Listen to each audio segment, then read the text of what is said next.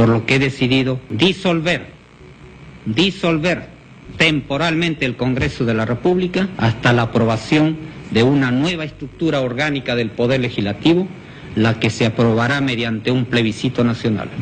Con la llegada de Alberto Fujimori en 1990, después del periodo hiperinflacionario ocurrido en el gobierno de Alan García I y posteriormente dando un golpe de Estado, donde se cierra el Congreso y se toman instituciones importantes alrededor del país, Alberto Fujimori aplica una serie de políticas públicas antipobreza. Entre ellas se aplicaron las famosas esterilizaciones o también conocidas como anticoncepción quirúrgica voluntaria. Hace 21 años, María Elena tuvo a su cuarto hijo. Con la anestesia aún reciente, los médicos la presionaron para ligarse las trompas. Estaba ahí sola y estaba aturdida, entonces este, prácticamente ellos con esa presión que me hicieron de que tenía que ligarme porque ya no, no debiera tener más hijos, porque no era un cuy para seguir teniendo hijos, entonces me, presionaron para acceder ¿no? a la ligadura. Es una de las 211.000 víctimas de esterilización forzada en Perú, según ONGs. En este video voy a hablar de los efectos de largo plazo de estas políticas de esterilización, basado en un paper elaborado por Yamarco León Siliota, Fernando Fernández y Diana Sekchirovich. Los dos primeros autores peruanos, el primero trabajando en la Universidad Pompeo Fabra, el segundo trabajando en la Universidad de Piura y la tercera trabajando en la Universidad de Viena. Entonces, empecemos por el background. En 1992, después del autogolpe de Estado, Alberto Fujimori declaró el inicio de la década de la planificación familiar. En ese mismo año, INEI saca un reporte en el cual encuentra que el 60% de las mujeres que tienen una pareja estable utilizan métodos anticonceptivos tradicionales. También encuentran que las mujeres con educación superior tienen en promedio dos hijos, mientras que las mujeres sin educación tienen en promedio siete hijos. El primer ministro de esa época mencionaba que el gobierno gobierno no podría combatir la pobreza mientras las personas pobres tenían alrededor de 7 hijos en promedio, basado en esta estadística. Como ya lo mencioné al inicio, la campaña de esterilización fue llamada AQV, Anticoncepción Quirúrgica Voluntaria. El ministro de Salud de esa época, Mariano Acosta, enviaba a Alberto Fujimori un reporte mensual en el que le comentaba si es que se habían cumplido las metas de esterilización en ese mes. Por ejemplo, en 1997, la meta mensual era de 12.000 mujeres esterilizadas. Gran parte de las esterilizaciones ocurrieron en zonas rurales. La implementación de estas esterilizaciones se hacían a través de una clínica móvil que se desplazaba alrededor de municipalidades. Estos eventos ocurrían los fines de semana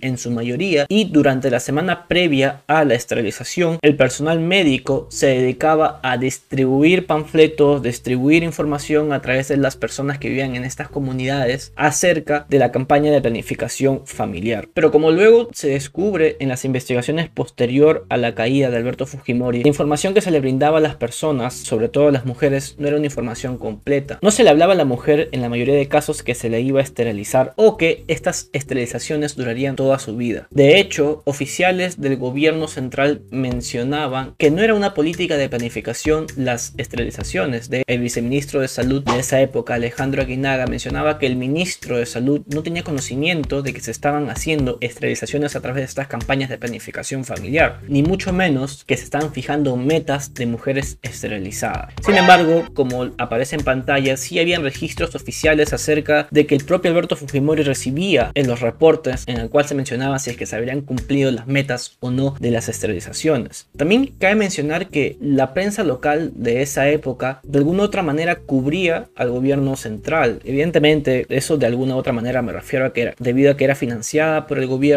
esta prensa local comprada, si se quiere decir, ocultaba esta información de lo que estaba ocurriendo en zonas rurales alrededor del Perú. De hecho, como aparece en este gráfico, recién a partir de la caída de Alberto Fujimori, recién a partir del 2001, es donde se comienza a hacer noticia en medios internacionales acerca de las esterilizaciones forzadas. Antes se comentaba, pero todo era un secreto a voces, todo era dichos, no había certeza de lo que estaba ocurriendo. Y esto era gran parte con todas las políticas que estaba aplicando Alberto Fujimori, es decir, mucha información que se sabe acerca del régimen o de la dictadura de Alberto Fujimori se descubrió después de la caída. Durante el periodo de dictadura, durante el periodo de gobierno, solamente eran dichos, solamente eran datos, información que no, estaba corroborada y que en vista de que la prensa local era comprada y en cierta forma manipulada por el gobierno central y que los políticos de oposición también eran comprados, era bastante difícil saber o era bastante difícil comprobar la veracidad de estas afirmaciones o de estas acusaciones.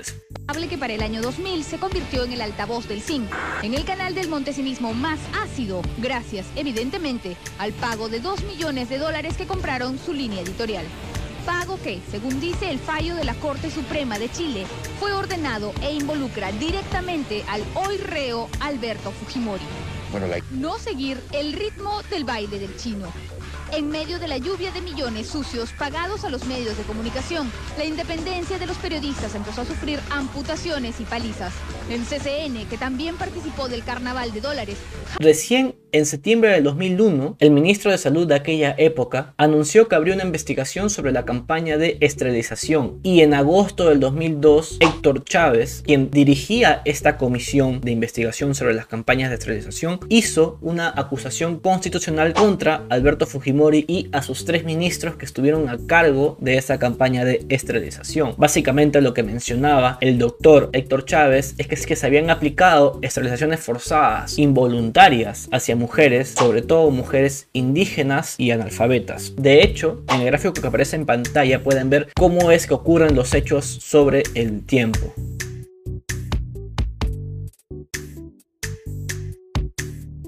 El número de mujeres esterilizadas aún al día de hoy está siendo debatido. No hay una cifra exacta sobre el número de mujeres esterilizadas. Algunos reportes de algunas ONG mencionan que hubieron cerca de 315.000 mujeres forzadas a esterilizarse entre el periodo 1996 y 2000. Sin embargo, otros reportes, como el del Estudio para la Defensa de los Derechos de la Mujer, encuentran que el programa de anticoncepción quirúrgica voluntaria dio información inexacta e insuficiente hacia las mujeres esterilizadas y cerca de 211.000 mujeres se le ligó la trompa, de las cuales a cerca de 25.000 no se les explicó con claridad que el proceso de ligadura de trompas era irreversible. No se les detalló que una vez que se ligaran las trompas quirúrgicamente no podrían nunca más tener hijos. Por otro lado, según el decimonoveno informe de la Defensoría del Pueblo, menciona que algunas autoridades y medios de comunicación divulgaron una cifra de 200.000 mujeres esterilizadas contra su voluntad. Pero también menciona que esta cifra se interpretó erróneamente. Pero ellos también afirman que el número de casos total fue 270.000 mujeres. Sin embargo, entre ellas había mujeres que se le ligó la trompa contra su voluntad y con su voluntad. Otros números, mucho menos grandes, de hecho bastante moderados, por así decirlo, como por ejemplo el que señala María Cecilia Villegas en su libro La verdad de una mentira, encuentra que se registraron 73 denuncias, de las cuales 61 fueron procesadas por esterilización forzada, por esterilización sin consentimiento. Lo que sí está confirmado es que a nivel de fiscalía se registran 2.166 mujeres denunciantes por casos de esterilizaciones voluntarias. Y según el registro de víctimas de esterilizaciones forzadas, hasta el 2021 existen 6.794 mujeres registradas que dicen haber sido esterilizadas contra su voluntad. El ex ministro de Salud, Fernando Carbone, menciona que si bien han habido 300.000 casos de esterilización, él encuentra en su investigación que solamente el 10% de estos casos fueron contra su voluntad. Ahora bien, lo que yo quiero señalar es que no importa si fueron 1 o 300.000 mujeres las que se esterilizaron contra su voluntad. El simple hecho de que haya habido una sola mujer a la cual se esterilizó contra su voluntad, se le violaron sus derechos de reproducción, no se le dio la información exacta y es motivo suficiente para que las personas que aplicaron dicha política desde el doctor y las enfermeras hicieron la intervención quirúrgica y el presidente que mandó directa o indirectamente a planificar estas esterilizaciones deben ser procesadas por los respectivos cargos que se le pueden acusar. Ya la magnitud evidentemente va a depender de cuántos casos se puede demostrar que son legítimos. Al menos, como luego mencionar, el registro de víctimas por esterilización forzada mencionan que hay 6.794 mujeres registradas. El número puede ser mayor evidentemente conforme avance de las investigaciones, que aún quedan muchas mujeres, que aún quedan muchas personas todavía por registrar o recoger información acerca de si conocen o han sido ellos mismos esterilizados involuntariamente. Una característica clave de este programa de planificación familiar,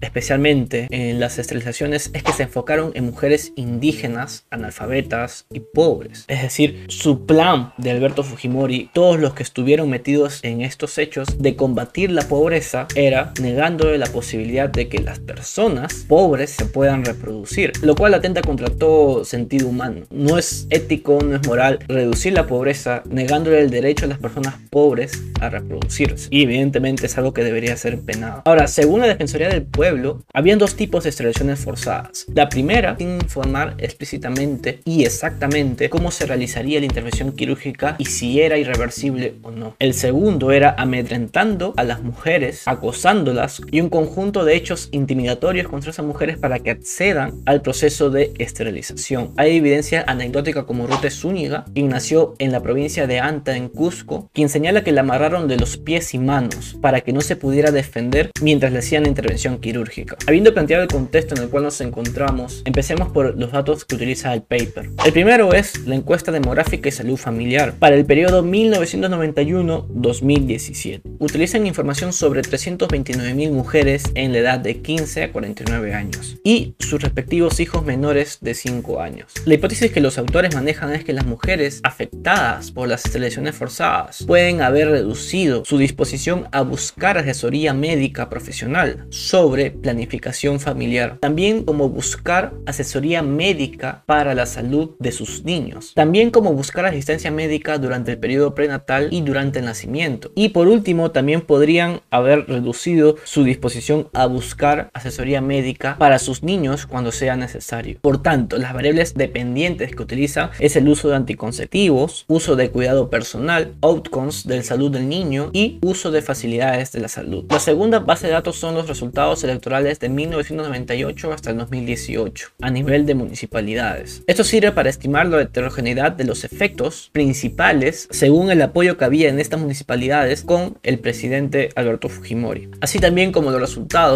electorales posterior a la caída de Alberto Fujimori. La tercera base de datos es la confianza en el gobierno para el periodo 1996-2018. Ellos miden la confianza en diferentes instituciones gubernamentales y también a través de personas en el cargo de instituciones públicas utilizando la base de datos de Latino Barómetro entre 1996 y 2018. En esta base de datos hay 23.392 encuestados, con respuestas antes de la acusación constitucional y después de la acusación constitucional. La cuarta base de datos son las víctimas de las esterilizaciones forzadas. Esta base de datos es obtenida por el Registro de Víctimas de Esterilizaciones Forzadas, que fue creado en el 2015 por el Ministerio de Justicia. El objetivo de este registro fue proveer a las mujeres esterilizadas forzosamente con ayuda legal, asesoría médica y también asesoría psicológica para realizar este registro, el Ministerio de Justicia organizó un grupo multidisciplinario en el cual se encargó de recoger los datos de las mujeres que habían sufrido esterilización forzada, pero en tres periodos distintos. El primer periodo fue durante enero y marzo del 2016, en el cual fueron a regiones donde eran bastante probables de que hubieran ocurrido estas esterilizaciones forzadas, como por ejemplo Cusco, Cajamarca, Piura, Huancavelica y el este de Lima. El segundo momento fue en julio y se enfocaron en otras regiones como Ayacucho, el centro y el sur de Lima y la región de San Martín. Y el tercer momento fue a partir de la segunda mitad del año, donde volvieron a estas regiones en los dos primeros momentos y luego también incluyeron otras regiones como La Libertad, Huánuco, Junín y Moquegua. En total, hasta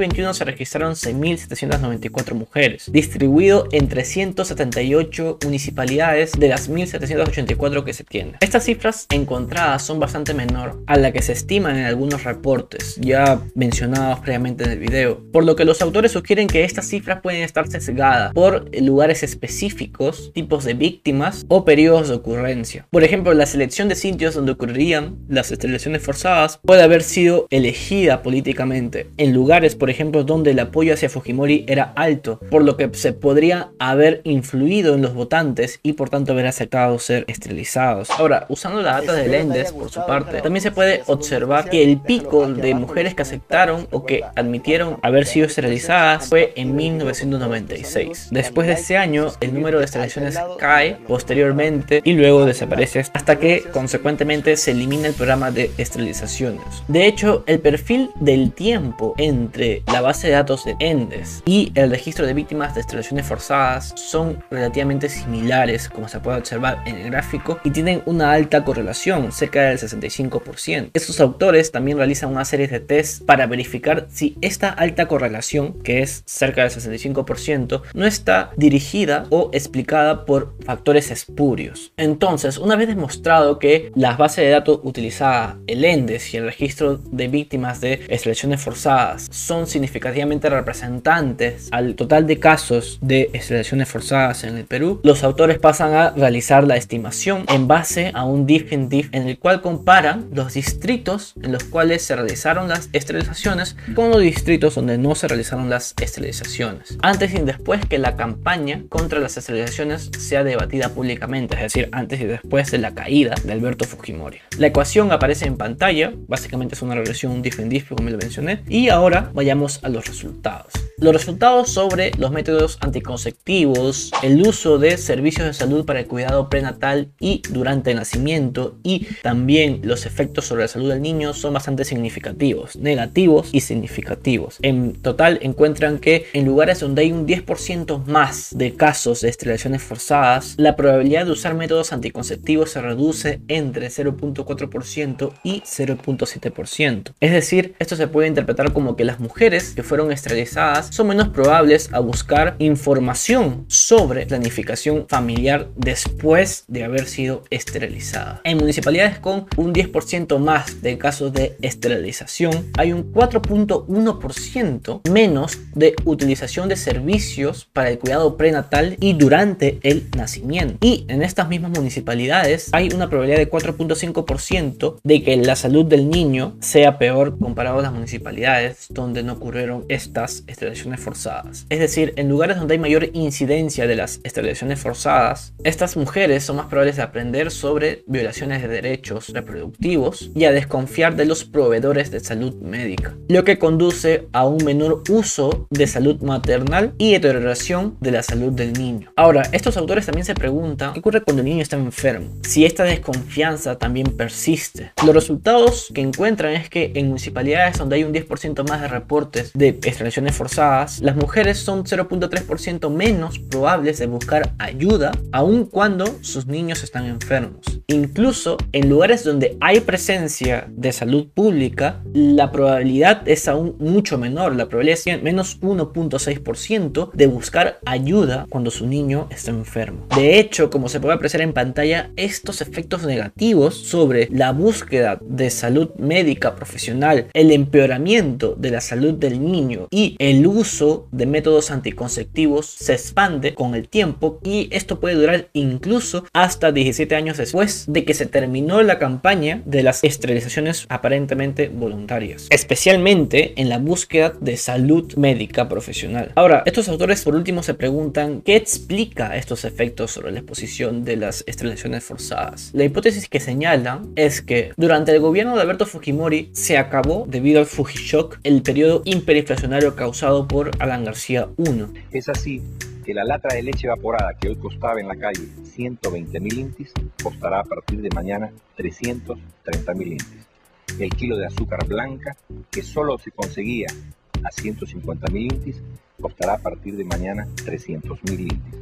El pan francés que esta tarde costaba 9 mil intis costará a partir de mañana 25 mil intis. Dios nos ayude. Se redujo la pobreza en el periodo posterior a la caída de Alberto Fujimori significativamente y se dio un mayor acceso a servicios públicos a una gran parte de la población. Esto condujo que Alberto Fujimori tenga un alto apoyo entre las personas, sobre todo las personas de menores ingresos. Pero una vez que el régimen cae y se descubre que las políticas de planificación familiar en realidad fueron hechas a través de un lente autoritario y que a través de estas políticas se cometieron violaciones de los derechos humanos, abusos contra las mujeres, gran parte de la población empezó a desconfiar ya no solamente del gobierno de turno, es decir, el gobierno de Alberto Fujimori, sino posteriormente en los gobiernos que lo sucedieron, Alejandro Toledo, de Alan García y etc. Y no solamente se defraudaron del gobierno central, sino también de otras instituciones públicas, entre ellas evidentemente las instituciones de salud. Y para testear esta hipótesis, estos autores utilizan una triple diferencia en las cuales estiman la interacción entre el número de extradiciones forzadas, el periodo post caída de Fujimori y en municipalidades donde había alto apoyo a Fujimori antes de su caída. Y precisamente lo que encuentran estos autores es que sobre el uso de métodos anticonceptivos,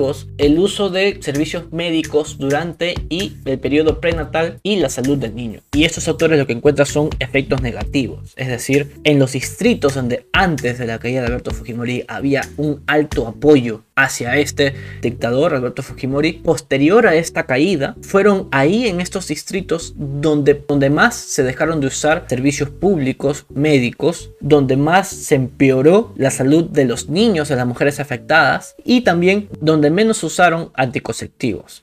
A modo de conclusión y ya para terminar este video, quiero mencionar que las esterilizaciones forzadas existieron, el número exacto aún está en debate, pero existieron. Al menos hay 7.000 mujeres confirmadas de que sufrieron esterilizaciones forzadas y aún así hubiera sido una mujer que se hubiera esterilizado involuntariamente, dándole mala información o sujetándola para esterilizarla, todos los autores responsables, sea directo o indirectamente, deben de pagar por esos actos, porque es una violación contra los derechos humanos de la mujer esterilizada, y en este caso al menos son 7.000 mujeres que han sido esterilizadas, que se puede expandir hasta 300.000. La esterilización forzada es una de las políticas públicas más oscuras que se aplicaron en el gobierno de Fujimori y en general en la República reciente del Perú, y como demuestra este paper, los efectos negativos han perdurado incluso hasta 17 años después de la caída del régimen de Alberto Fujimori. Podría ser más irónico, por así decirlo aún, y dejando de lado la objetividad que procuro que se haga en los videos, es que quizás incluso estas políticas no tuvieron ningún impacto en la reducción de la pobreza, sino más bien el periodo de crecimiento económico que se tuvo después de la caída de Alberto Fujimori por la integración del Perú al mercado internacional. Pero bueno, eso ya será motivo para otro video. Si es que te gustó, si es que te quedas hasta acá, no olvides suscribirte, darle like y todas esas cosas. Conmigo hasta la próxima. Chao.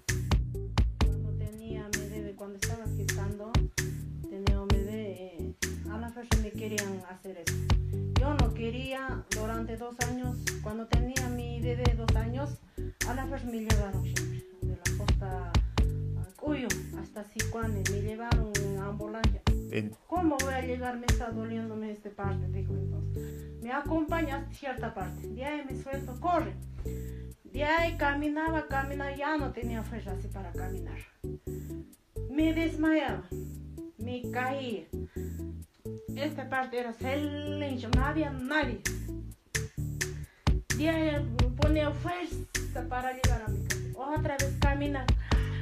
Si ya no podía aguantar el dolor, como siempre va a llegar. Dos veces me desmayé. Llegué a mi casa, estaba durmiendo. Llegué, no podía hacer nada, solo metí a mi cama.